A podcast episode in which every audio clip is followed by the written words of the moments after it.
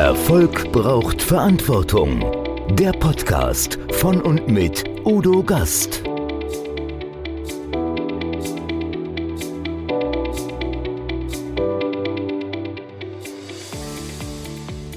Podcast Folge 165. Monika Matschnick. Körpersprache, die Sprache des Erfolgs. Entdecken Sie die Macht der Körpersprache im neuesten Erfolg braucht Verantwortung Podcast. Zusammen mit der Expertin Monika Matschnick vertiefe ich mich in die Geheimnisse nonverbaler Signale, vom Widerspruch zwischen Gestik und Wort bei öffentlichen Auftritten bis zum Einfluss der Körpersprache im Sport. Erfahren Sie, warum wir oft dem körperlichen Ausdruck mehr Glauben schenken als den Worten. Ein weiteres spannendes Thema, wie Sie die Zeichen einer Lüge entschlüsseln können und warum ein einzelnes Merkmal gar nichts aussagt. Verpassen Sie nicht diese fesselnde Episode, die Ihr Bewusstsein für die unausgesprochenen Wahrheiten schärfen kann.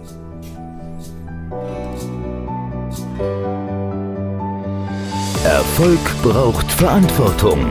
Noch mehr bedarf es kompetente Begleitung auf dem Weg zum Erfolg. Weise Unternehmer holen sich Rat von denen, die den Weg schon gegangen sind und die Abkürzungen kennen.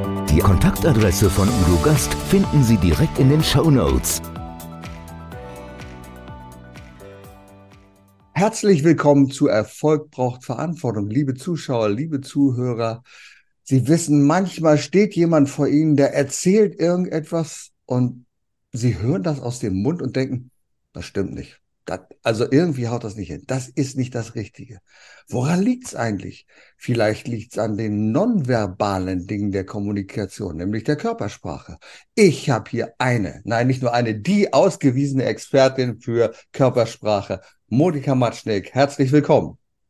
Ja, Udo, vielen Dank für die Einladung. Monika, du bist die Expertin für Körpersprache. Ich muss jetzt aufpassen, was ich sage. Ich muss mir jetzt ganz genau überlegen, wie, wie gucke ich in die Kamera, was tue ich, was mache ich, wie wirke ich glaubwürdig. Aber eigentlich hast du ja eine ganz andere Geschichte. Du bist Volleyball-Nationalspielerin in Österreich gewesen. Und wenn ich dich so anschaue mit dieser Figur, dann bist du doch heute immer noch Nationalspielerin, oder nicht? Also was Sport betrifft, da, dazu muss ich sagen, das ist eine Sucht geworden und die Sucht ist geblieben. Und ich mache noch immer ganz viel Sport. Also wenn es darum geht, nachzudenken, Energie zu danken, körperlich fit zu bleiben, äh, dann ist für mich Bewegung das A und O. Und auch heute, die Sonne scheint, obwohl wir November haben, da geht's heute Mittag raus und dann eine Stunde laufen und dann komme ich zurück und dann bin ich für den Nachmittag einfach wieder fit. Das ist einfach so Bewegung und Bewegung ich mache halt alles so, was, was mir gut tut, äh, woran ich Freude habe und Laufen gehört dazu oder ich bin wahnsinnig gerne in den Bergen unterwegs.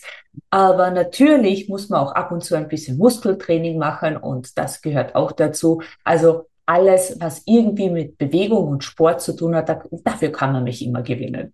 Das ist wunderbar. Mit den Bergen haben wir es nicht so doll. In Lüneburg gibt es einen Berg, ähm, das ist der Wilsederberg, der ist 64 Meter hoch. Also du siehst, da ist das nicht so doll ausgeprägt. Da, ein Hügel.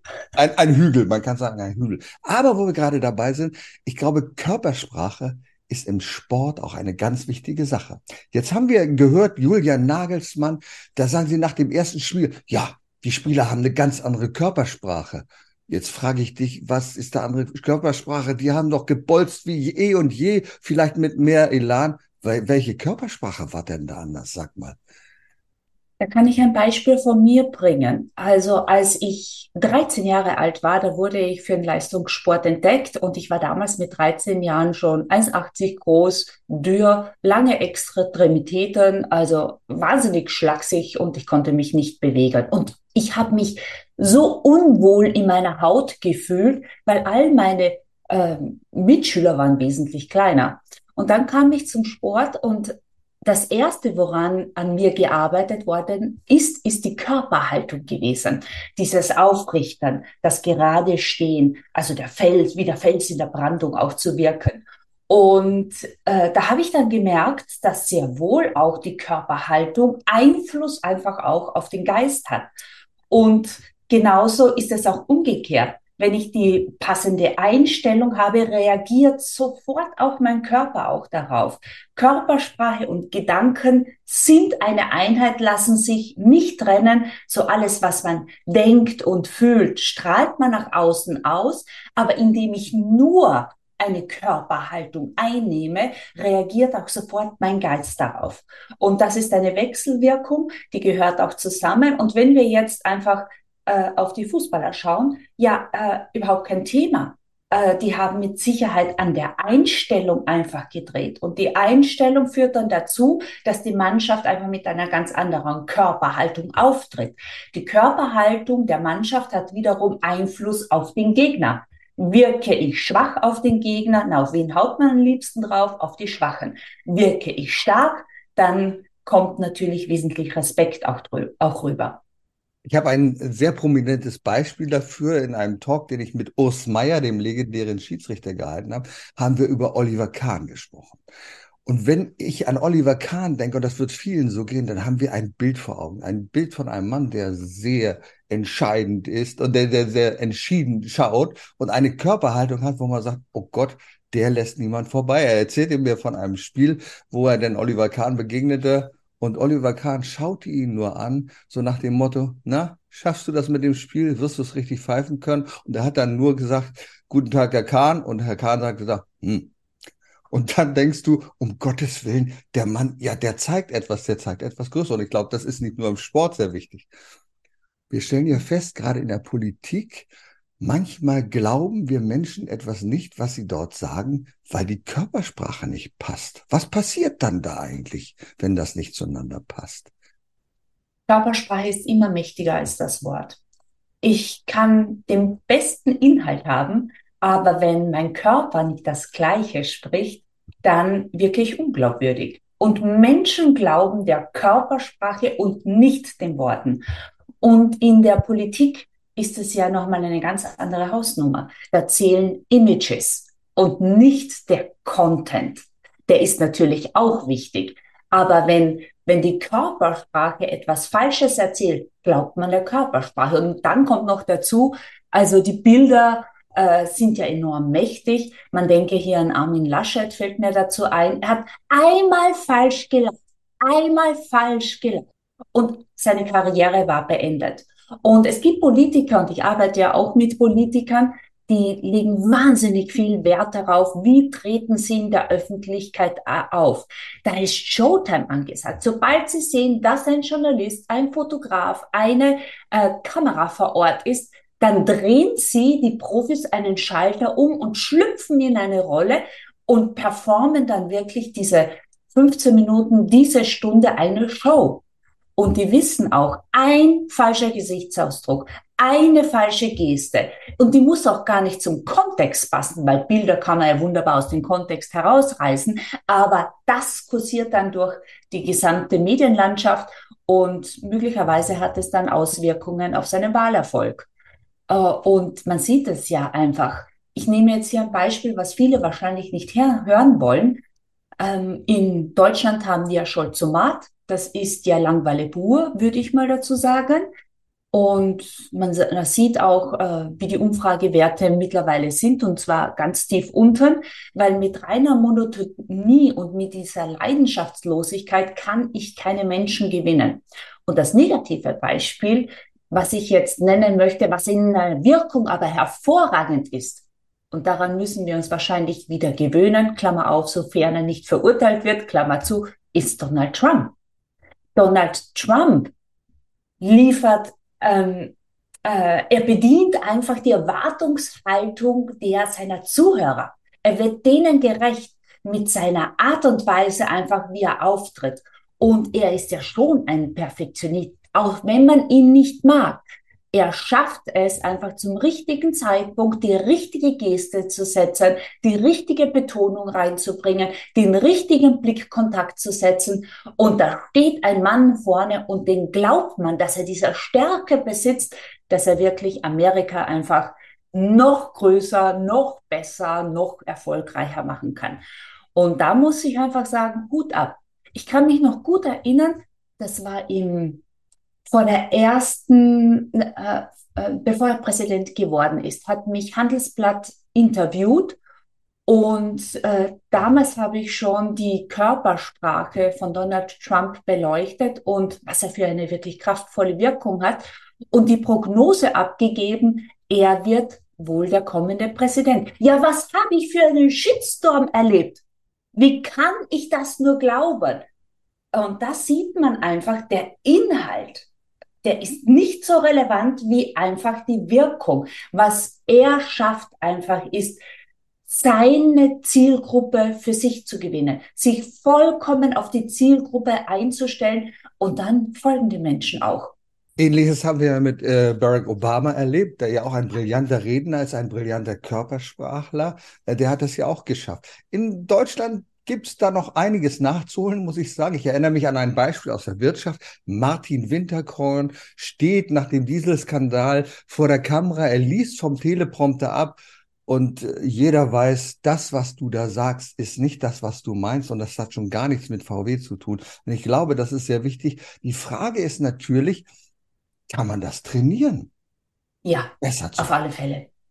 Also es gibt Körpersprache-Experten, die behaupten, die Körpersprache eines Menschen zu verändern, funktioniert nicht. Ja, ein Wunder, weil viele einem einfach nur sagen, was jemand nicht tun darf. Also verschränke deine Arme nicht, steh nicht so krumm da, fuchtle nicht permanent mit deinen Armen, äh, schau nicht permanent auf den Boden. Wenn ich einem Menschen nur sage, was er nicht tun darf, dann wird er seine Körperhaltung nicht verändern können, weil er nur darauf konzentriert ist, welche Gesten er nicht setzen sollte oder wie er nicht blicken sollte. Und er wirkt im Endeffekt nur paralysiert oder fahrig. Die Kunst ist es, Menschen beizubringen, was sie tun sollten. Und jetzt kommt passend zum jeweiligen Persönlichkeitstypus. Es gibt kein Patentrezept der Körpersprache. Wir alle sind absolute Unikate. Und da braucht ein Mensch wirklich das Feingefühl zu erkennen, was könnte der Wirkungsstil einer Person sein, damit er damit zu seiner Wirkungsexzellenz einfach gelangen kann. Und Körpersprache kann man ändern, weil alles, was ich mir einfach antrainiert habe, kann ich mir abtrainieren und durch ein neues, passendes Verhalten einfach ersetzen. Beim einen geht das ziemlich schnell. Da erlebe ich so manche Metamorphosen, die kommen ein Zwei-Tage-Seminar von mir und gehen da äh, wie so ein Brillant wieder raus. Und dann gibt es Menschen, die brauchen da einfach auch ein bisschen länger, aber es funktioniert in allen Fällen. Und nicht umsonst arbeite ich äh, mit Menschen immer wieder daran, einfach ihre Wirkung zu reflektieren, zu schauen, haben sich da irgendwelche Macken einfach wieder festgefahren und wie können wir die dann auch einfach passend zu ihm wieder einfach optimieren und auch verbessern. Und ähm, wenn ich mit Menschen arbeite, da bin ich ja vorwiegend in oberen Etagen unterwegs und da kann es noch so viel 365 Grad Feedback geben. Von unten nach oben erfolgt kein ehrliches Feedback mehr sondern was passiert ganz häufig? Es wird Bauch gepinselt. Und da kommt jemand, na, wie war meine Rede? Magst du mir Feedback geben? Ja, ist gut, die Leute waren begeistert. Und in Wirklichkeit war es eine Folienschlacht mit einer äh, langweiligen Leseübung hinterm Rednerpult. Und nach oben wird einfach nicht ehrlich kritisiert. Und dafür bin ich da. Das habe ich auch schon erlebt, mehrmals sogar. Und dann werde ich gefragt, na, hat meine Rede ihre Erwartung erfüllt? Und dann sage ich, oh Mensch, Sie haben viele interessante Fakten dargestellt, also ganz viele interessante Fakten auf sehr, sehr vielen Folien. Ich kann mir allerdings vorstellen, dass man das noch optimieren kann. Also dann merkt derjenige schon, hm, so ganz doll war es ja nicht. Oder ich gebe dir völlig recht, die das muss zueinander passen. Ich erlebe es ja immer wieder, wenn die Menschen so aus einem Verkaufsseminar kommen, weißt du, und dann äh, nach dem Verkaufsseminar, dann sagen die Mitarbeiter, ja, ja, du warst gerade auf dem Seminar, weil das, was sie dann erzählen, nicht zu ihnen, zu ihrer Persönlichkeit passt. Und du sagst es, es muss zu deiner Persönlichkeit passen. Wenn ich ein introvertierter Mensch bin, dann kann ich nicht mit wilden Gesten äh, irgendetwas machen, sondern dann muss ich meine Persönlichkeit herausstellen. Was gibt es da für Kniffe und Tricks, um das zu machen, um das zu lernen und überhaupt zu erkennen, was passt zu mir? Wie gehst du da vor mit den Menschen? Also es, es gibt äh, äh, zwei Möglichkeiten, wie ich mit den Menschen arbeite, also jetzt sehr banal ausgedrückt. Äh, ich nenne es einfach Bottom-up oder Top-down-Coaching. Damit meine ich jetzt nicht also das Führen, sondern das gibt es auch im schauspielerischen Bereich. Äh, da spricht man auch von Top-down und Bottom-up-Coaching. Es gibt Menschen, denen muss ich einfach zeigen, was sie tun sollten. Und ich probiere es mit ihnen aus. Und das funktioniert komischerweise bei Männern wesentlich einfacher, dass ich dann mit ihnen die Gesten, die Körperhaltung, die Bewegungen auf der Bühne äh, finde, um diese Bühnenpräsenz einfach zu erlangen. Und dann führen die das auch aus und lernen das, internalisieren es. Bei Frauen ist es öfters ein bisschen anders. Da muss ich top-down arbeiten. Das bedeutet, da gehen wir als erstes an die Einstellung heran.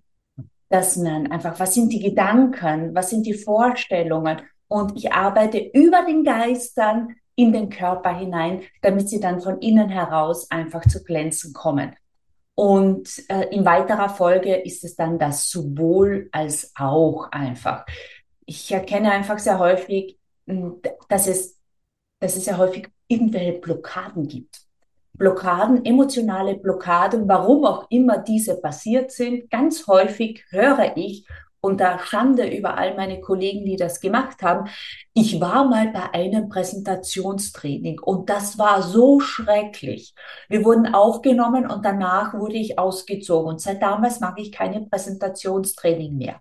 Oder eine andere Variante, in der Schule haben wir es gelernt, auswendig lernen, dann einfach ruhig zu stehen und das runterbeten. Und sowas macht natürlich etwas mit uns. Und damit ich dann einfach diese Blockaden einfach lösen, da kommt dann sehr häufig so meine therapeutische Expertise dann ins Spiel, wo ich zunächst dann diese Emotionen einfach löse, diese Emotionsblockaden löse, damit sie dann frei wieder agieren können. Und äh, ja, es ist eine schöne Arbeit. Ähm, braucht öfters ein bisschen länger Zeit, explizit, wenn einer wirklich auch Präsentationsangst hat. Und es haben mehr Menschen, als wir glauben, Präsentationsangst.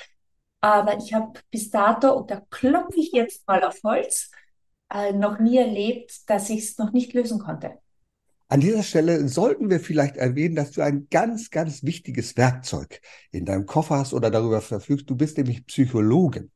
Und als Psychologin muss man schon ganz genau erkennen, die Persönlichkeit, was passt dazu. Und du hast ja einen ganz anderen Werkzeugkoffer zur Verfügung als vielleicht andere, die sich das so ein bisschen angeeignet haben, die sagen, naja, so kann man die Präsentation machen oder so, die PowerPoint-Präsentation. Da ist ja ein ganz anderes Fundament ja. vorhanden, äh, muss ich sagen. Natürlich habe ich, ja, ja, ja, äh, ja äh, ich habe ich hab natürlich so den Handwerkskoffer auch mit dabei, dass die Leute einfach wirklich so die Regeln lernen. Äh, wie sieht eine gute PowerPoint auf? Wie sieht eine gute Struktur einfach einer Rede oder Präsentation aus? Welches Wording sollte man erwähnen? Storytelling und all das, das ist Handwerkszeug. Aber dann kommt natürlich auch meine Expertise der äh, Psychologin mit rein und die mir sehr viel hilft, würde ich dazu sagen. Aber es gibt noch einen weiteren Bereich, der noch wesentlich effektiver ist und was die wenigsten ja wissen auch, dass ich Psychotherapeutin bin. Äh, Psychotherapeutin, aber jetzt bin ich, ich bin keine tiefen äh, Psy Psychotherapeutin und äh, die brauchen keine Angst haben, dass ich da in der Vergangenheit rumstochere, sondern was ich wirklich noch im Studium gemacht habe, war dann die sinnzentrierte Psychotherapie nach Viktor Frankl. Großartig, großartig, muss ich einfach dazu sagen. Und das ist natürlich ein Baustein, wo ich einfach sage, Psychologie, sinnzentrierte Psychotherapie, dann ins Coaching reingehen und wusch, man schafft es mir aus Menschen da in einer feinfühligen Art und Weise mit ganz viel Respekt gegenüber dem Menschen Potenziale hervorzuholen, daran hat er niemals geglaubt und plötzlich äh, brilliert er Äh, und das ist einfach schön zu sehen, was so hinter einer Kruste öfters einfach noch steckt. Monika, ich kann das sehr gut nachvollziehen und ich, ich habe nur die kleine Ausbildung. Ich bin Heilpraktiker für Psychotherapie. Das habe ich dann nochmal irgendwann gemacht, weil ich mich sehr viel mit Hypnose, Hypnose-Coaching und therapeutischer Hypnose beschäftigt habe.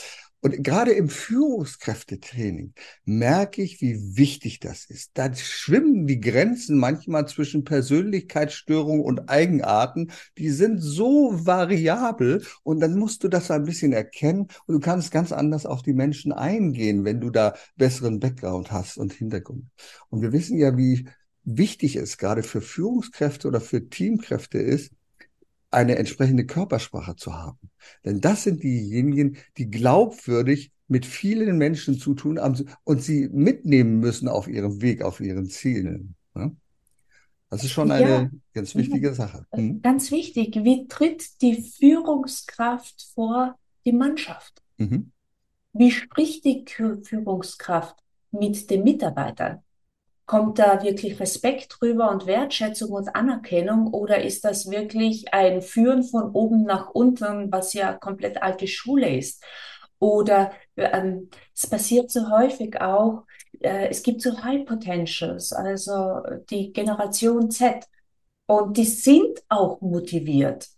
Aber dann werden sie von der Personalabteilung der, der Führungskraft abgegeben und dann dann passt der sich nicht äh, diesem jungen Menschen an. Und dann verliert man ihn sofort. Und das heißt, Führung hat ja nicht nur etwas mit Präsentieren zu tun, sondern Führung hat ganz viel auch mit Empathie zu tun. Sich einschwingen auf das Gegenüber. Und wie mache ich das? Das ist ja, hat ja alles ganz viel mit Wirkung zu tun. Und Empathie ist natürlich verbal auch enorm wichtig, aber auch hier, wenn ich nonverbal nicht empathisch bin, das nicht zeigen kann, diese Glaubwürdigkeit ausstrahle, dann kommt es nie zu einer Verbindung mit dem Du und dann verliere ich mein Gegenüber. Du bist du ja sehr fleißig, muss man ja sagen. Du bist ja mittlerweile in der Hall of Fame der German Speakers Association, hast viele Bücher geschrieben, unter anderem ein Buch, was ich sehr interessant finde. Da geht es um Lügen wie man Lügner entlarven kann. Gib uns doch mal ein paar Tipps. Wie kann man das? Also, ich, wir haben ja schon über einen ganz bekannten, prominenten amerikanischen Lügner gesprochen, wenn ich das mal so sagen darf. Ich würde sagen, dass Donald Trump nachgewiesenermaßen Zehntausende von Lügen nachgewiesenermaßen. Allerdings glauben die Leute und folgen ihm die Leute immer noch. Das ist für mich ein Phänomen. Ich kann es nicht ganz verstehen. Hast du da eine Erklärung dafür? Zum einen die Teil der Frage, wie entlarvt man einen Lügner und wie kann ein Lügner trotz dieser vielen Lügner so viele Menschen um sich versammeln? Also kommen wir mal zu Donald Trump. Es, ähm, man darf das jetzt nicht sagen, aber es wird gemunkelt. Wir dürfen alles sagen. Also, ähm, ich habe gelesen und man macht ja keine Ferndiagnose, wenn man die Menschen nicht direkt vor Ort hat. Aber ich habe gelesen und sehr häufig gelesen, sehr, sehr häufig gelesen, mhm. dass es möglicherweise bei Donald Trump eine kleine Persönlichkeitsstörung vorhanden sein könnte. Und das wäre so ein kleiner narzisstischer Anteil, gepaart mit ein bisschen Psychopathie vielleicht. Mhm. Und wenn man so diese Kombination einfach hat, dann können die Menschen einem das Blaue vom Himmel erzählen. Und warum macht er das so gut? Weil er sich kurzfristig das, was er sagt, so verinnerlicht, dass er selbst daran glaubt. Er glaubt selbst seine Lüge. Mhm. Und er glaubt einfach, er lebt in dieser Hybris, dass er einfach glaubt, ich kann alles auf dieser Welt verändern. Und das geht nur durch meine Person. Und somit wirkt er nach außen hin auch glaubwürdig. Und natürlich ist er mit allen Wassern gewaschen. Und er weiß genau, was er nicht tun sollte, wovor er sich hüten möchte. Und er ist immer auf Kampf programmiert, was er natürlich auch immer Stärke ausstrahlt. Mhm. Und Menschen glauben natürlich einem starken Mann einfach äh, sehr viel. Kommen wir zu meinem Buch Die Körpersprache der Lügner ich wollte es nie schreiben. Und dann hat mich mein Verlag dazu überredet und ich gesagt, okay, ich schreibe es doch mit, mit, wenn ich etwas durchsetze. Und zwar, ich möchte ein Kapitel darüber schreiben, wie wichtig Lügen in der Gesellschaft sind. Mhm. Oh. Und das wurde dann durchgesetzt und dann habe ich auch ein wirklich gutes Buch geschrieben und ganz viel recherchiert und ich räume darin auch mit ganz vielen Mythen äh, aus. Und Menschen bekommen darin sehr wohl auch eine Anleitung, wie man lernt, Menschen wirklich bewusst wahrzunehmen. Nicht nur um Lügen aufzudecken, so, sondern vor allem einfach, um zu erkennen, was in den Menschen einfach wirklich auch vorgeht was, was, welche Gefühle und Emotionen da vorhanden sind. Und wenn ich das wahrnehme, dann habe ich den Rück, die Möglichkeit, den Rückschluss zu ziehen, was wirklich in diesem Menschen vorgeht und welche Intentionen er auch hegt. Und äh, ein körpersprachliches Signal hat null, null, null Aussagekraft. Nur weil einer die Arme verschränkt, heißt das nicht Desinteresse. Nur weil sich einer am Kopf kratzt, heißt das nicht, dass er lügt. Uh, that's Bullshit. Jeder, der das erzählt, der sollte das vergessen. Also man muss mindestens drei bis fünf subtile körpersprachliche Signale wahrnehmen, um überhaupt eine Gewissheit zu haben, dass hier eine bestimmte Emotion vorhanden ist.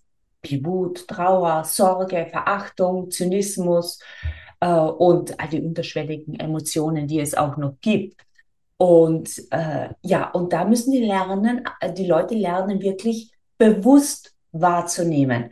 Nehmen wir ein Beispiel, wenn äh, jener, äh, ähm, äh, man sagt sehr häufig, wenn jemand die Arme verschränkt, dann heißt das Ablehnung und Desinteresse, Blockade, Verschlossenheit. Überhaupt nicht. In den meisten Fällen ist es eine bequeme Haltung weil die Menschen häufig nicht wissen, wohin mit diesen beiden Dingen mit den Fingern. Dann verschränken sie sie ineinander. Wenn aber einer in einem Gespräch plötzlich die Arme verschränkt, die Lippen pressen aufeinander, der Kopf schiebt sich leicht nach hinten oder geht sogar, es kommt ein seitlicher Blick und der Oberkörper geht leicht zurück, dann habe ich hier schon eine, eine Menge an Signalen, die dann wirklich signalisieren, da ist Rückzug da lehnt etwa, einer etwas ab. Und erkenne ich das dann an der Vielzahl an, Emo äh, an Signalen, dann habe ich die Möglichkeit, passend darauf zu reagieren.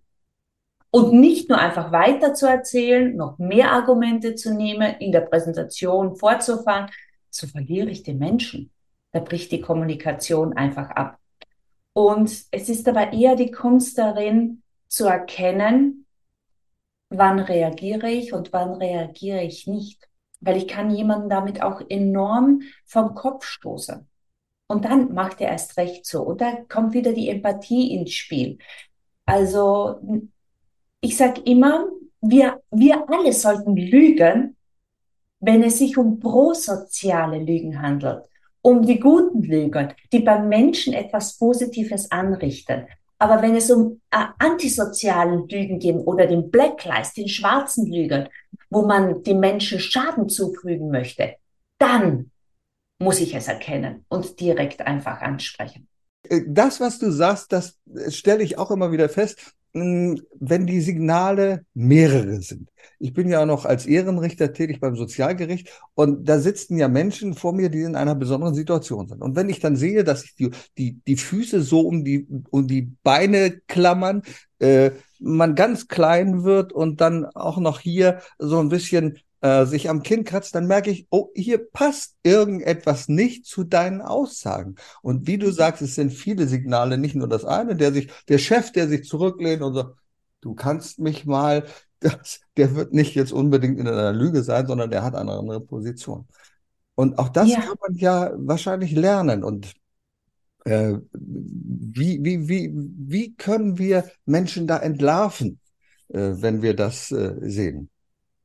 Also, ich empfehle immer zunächst einmal die Baseline eines Menschen anzuschauen. Was ist die Baseline? Das ist das normale Verhalten einer jeder Person.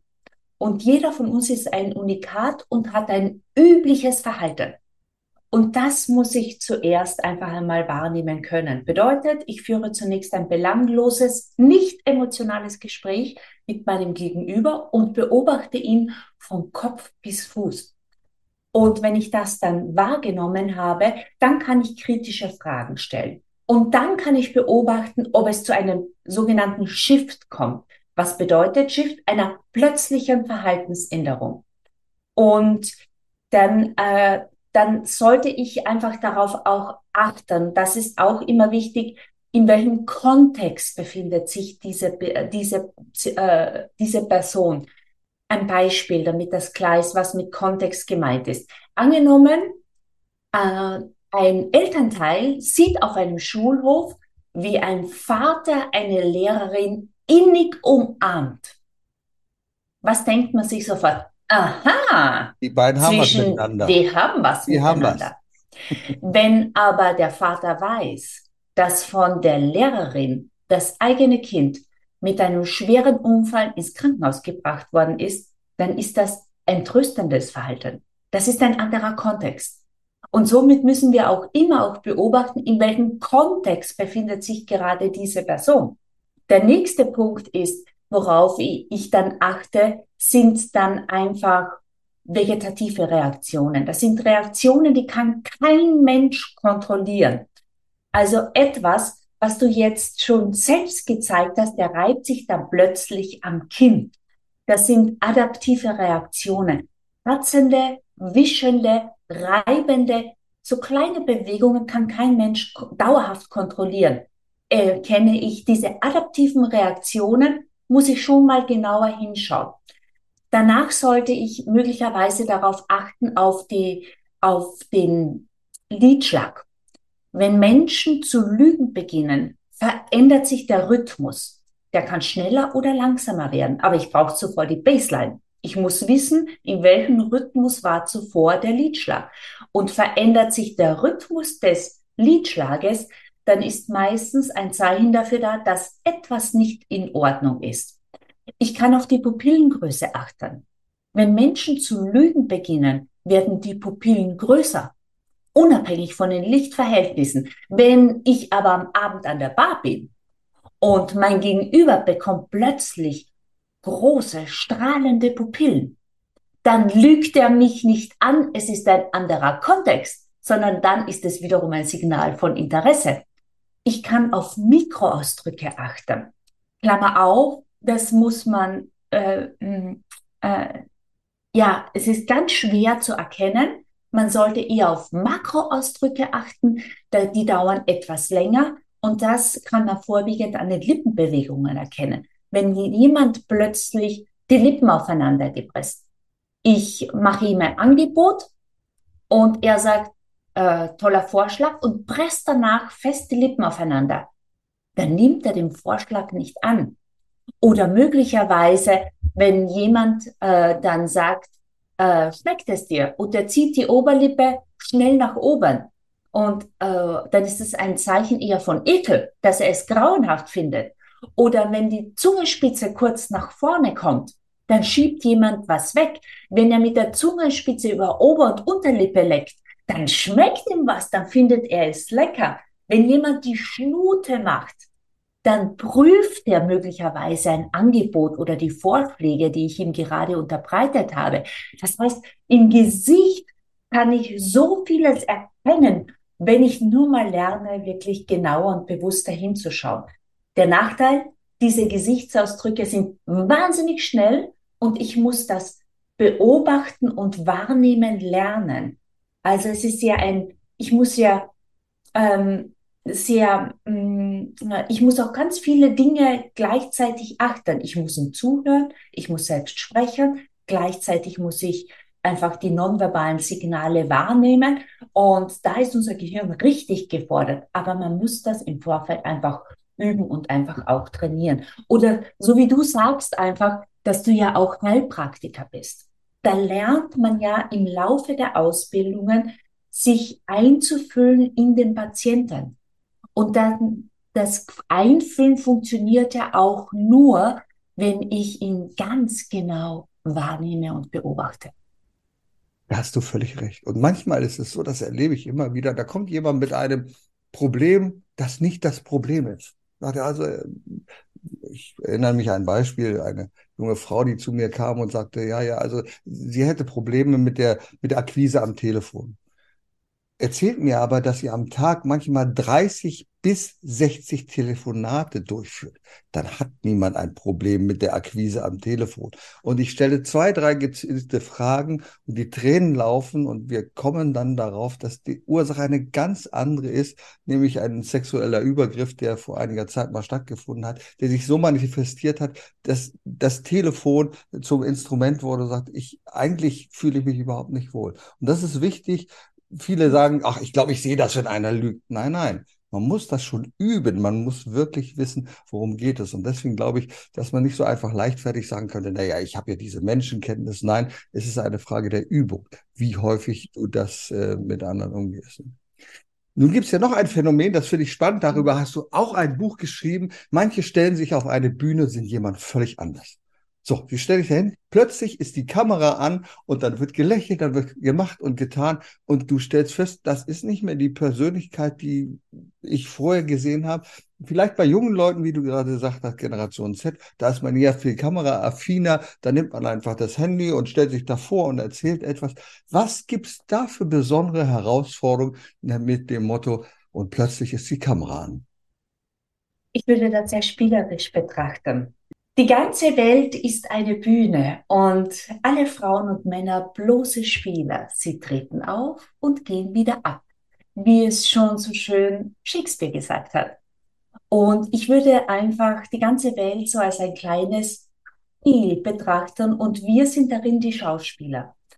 Und wenn wir es jetzt systemisch betrachten würden, in ich bin heute bei dir ein ganz anderer, als wenn ich jetzt möglicherweise da mit meiner Mutter spreche.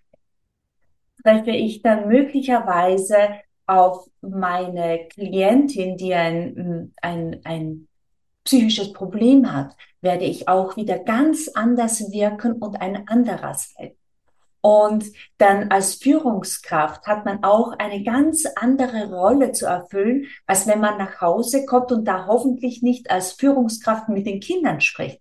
Das mhm. bedeutet einfach, wir schlüpfen ganz häufig in unterschiedliche Rollen einfach hinein. Und dafür, äh, äh, das mögen aber Menschen nicht, weil Menschen sagen dann ganz häufig, nein, ich möchte aber ich bleiben. Ich möchte authentisch sein glaubwürdig sein. Und wenn ich die Menschen dann frage, haben Sie schon mal Ihr Ich gesehen? Wollen Sie überhaupt in solche Abgründe hinunterblicken? Dann denken Sie, na, eigentlich habe ich es noch nicht gesehen. Es ist ein kleiner Hype entstanden. Wenn wir, wenn wir heutzutage reingehen in die Buchhandlungen, dann sind die Buchhandlungen voll damit mit sei du selbst und werde glücklich. Ja. Sei authentisch. Der, das klingt so wahnsinnig einfach, aber ich garantiere, wenn wir immer authentisch sind, also so sind, was gerade in uns vorherrscht, dann wird jede Familienfeier in eine Schlammschlacht ausarten. Jede Geburtstagsfeier endet im Desaster. Und ganz viele Mitarbeiter verlassen die Führungskraft, weil die Führungskraft wieder einmal ein bisschen zu authentisch reagiert hat. Eine Führungskraft wird nicht engagiert, damit es der Hannes oder Thomas oder die Maria sein kann, sondern damit es eine Rolle und eine Position ausfüllt. Und die Passung muss hier gegeben sein. Und wenn die Person sich in dieser Rolle nicht wohlfühlt, dann ist sie falsch. Dann muss sie auch gehen. Und deshalb müssen wir lernen, einfach in diese Rollen zu schlüpfen. Und was jetzt Kamera betrifft, da schlüpfen wir auch in eine bestimmte Rolle hinein und wollen ja auch etwas Bestimmtes verkörpern. Also heute bin ich hier als ja die Psychologin und Expertin für Körpersprache und Wirkungskompetenz. Da versuche ich auch in einer bestimmten Art und Weise einfach zu reagieren und zu wirken und meine Kompetenz darzustellen. Aber vor Kamera gibt es natürlich auch Handwerkszeug, damit ich einfach gut wirke. Und so kleine Tipps sind einfach, äh, Beleuchtung, dass man nicht permanent Deckenansichten sieht. Ich habe ich hab in den letzten Jahren noch nie so viele Zimmerdecken gesehen. Ja, und dann kommt so die Kameraführung von unten nach oben, dann sieht man, dann sieht man gleich zehn Jahre älter aus und man wirkt nicht gut. Oder dass man lernt, einfach wirklich ruhig zu stehen oder zu sitzen dass man gezielte Armbewegungen macht und nicht herumfuchtelt, dass man mit den Gesten in die Horizontale agiert und nicht nach vorne in die Kamera, wo es dann zu großen schreienden Gesten einfach wird. Dass die, und das sind so kleine Tipps, die man verwenden äh, sollte, damit man gut wirkt. Die Jungen haben das drauf, ja. Das ist so ein Automatismus bei denen. Aber in meinem Buch und plötzlich ist die Kamera an, da kann man, kann man mit ganz einfachen Tipps sofort lernen, wie wirke ich so einigermaßen gut auf Kamera, ohne dass ich das große Video-Equipment einfach auch habe. Ja, das ist ja spannend. Ja, vielleicht Monika, so ein bisschen zum Schluss.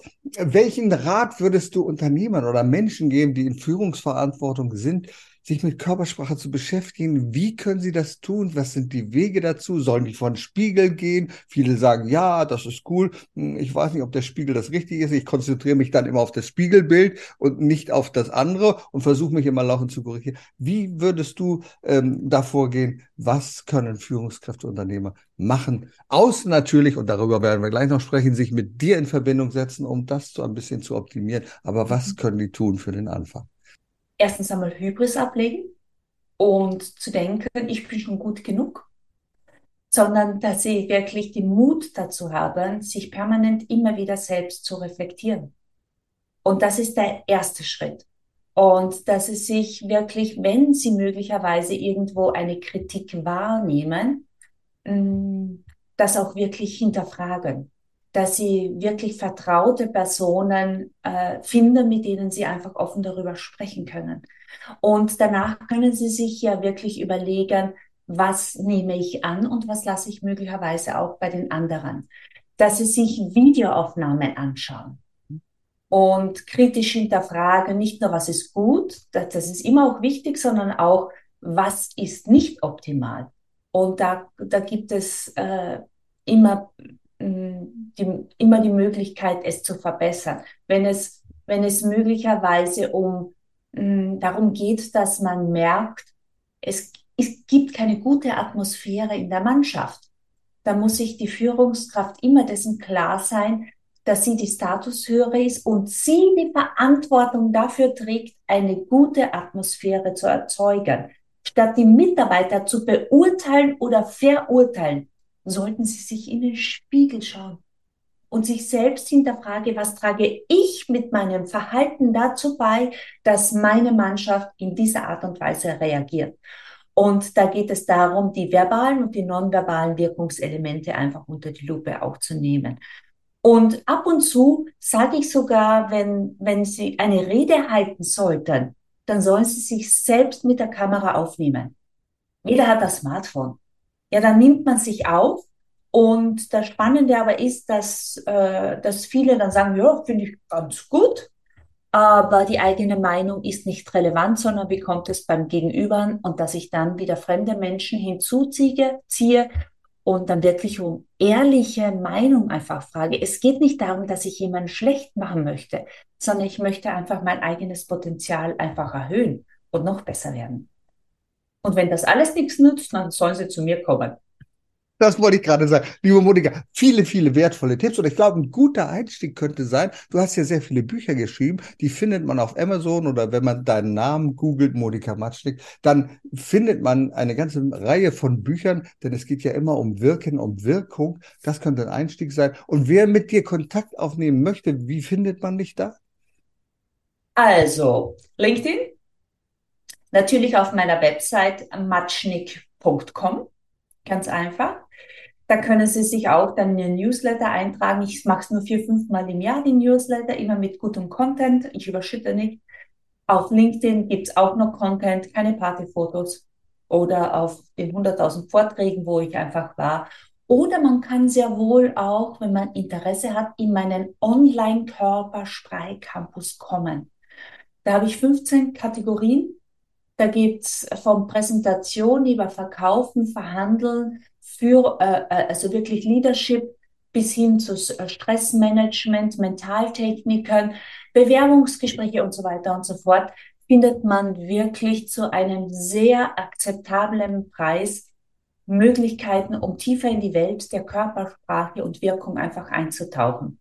Und wenn das einfach nicht hilft, dann kommt man in mein Zweitages-Intensivseminar. Das ist mein absoluter Klassiker. Gibt es schon seit 20 Jahren. Ich habe lange daran gefeilt, dass die Menschen wirklich nicht nur Theorie bekommen, sondern wirklich wahnsinnig viel für sich selbst mitnehmen und aus dem Seminar gehen und die Wirkung, den Wirkungserfolg plötzlich spüren. Zwölf Teilnehmer und, und drei Trainer sind da vor Ort.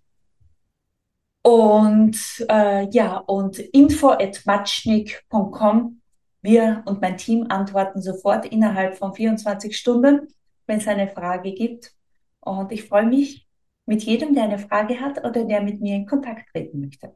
Fantastisch, liebe Monika. Ja, ich habe die Feedbacks gesehen zu diesem Zweitagesseminar. Die waren überwältigend. Die Menschen haben an einer Stelle gespürt, hier wurde ich wirklich wahrgenommen und hier hat sich eine Verbesserung, ein, eine Weiterentwicklung hat stattgefunden und das ist eine tolle Sache. Weiterentwicklung im Bereich Körpersprache. Liebe Monika, ich danke dir sehr für deine Zeit und für die vielen wertvollen Tipps, die du uns heute gegeben hast. Udo, ich danke dir auch. Vielen Dank. Erfolg braucht Verantwortung. Der Podcast von und mit Udo Gast. Sie brauchen einen echten Mutmacher und erfahrenen Business Coach, der mithilft, Ihr Unternehmen sicher und wirksam nach vorne zu bringen? Und das auch in Krisenzeiten? Dann schreiben Sie jetzt an Udo Gast. Aktuell gibt es noch einen freien Platz. Die Kontaktdaten finden Sie in den Show Notes.